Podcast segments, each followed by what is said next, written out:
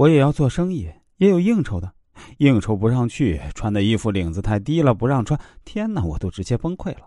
我干嘛要找一个这样的人去管着我？我妈都不管我，他们干嘛呢？我想要的生活别人给不了，只能自己给自己。我有这个能力，谁都别管我。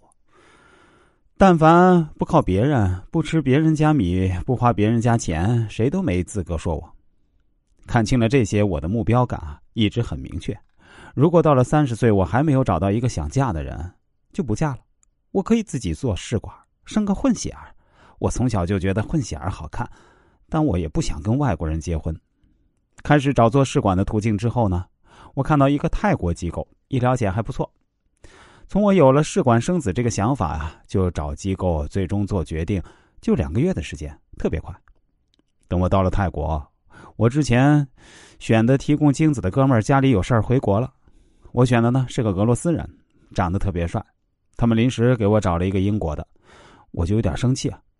说我不能只看照片和视频，我要看真人。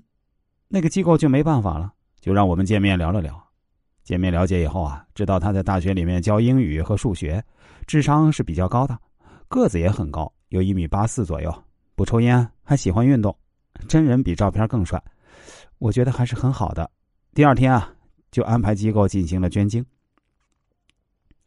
当时培育的是十个优质胚胎，因为他们是能够分辨男孩女孩的。我一共胚胎里啊就两个女孩，然后剩下八个都是男孩。我第一次移植了一个男孩一个女孩，掉了没有着床成功。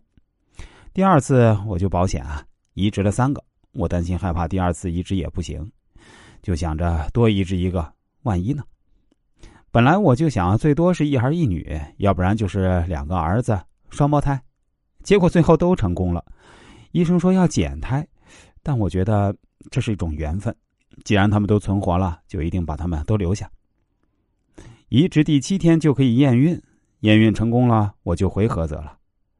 我怀孕的前三个月都在家，我妈硬是没看出来。我妈那个人啊，心贼大，她是不注意细节的，就是你说啥是啥，她不会去猜，也不会去怀疑。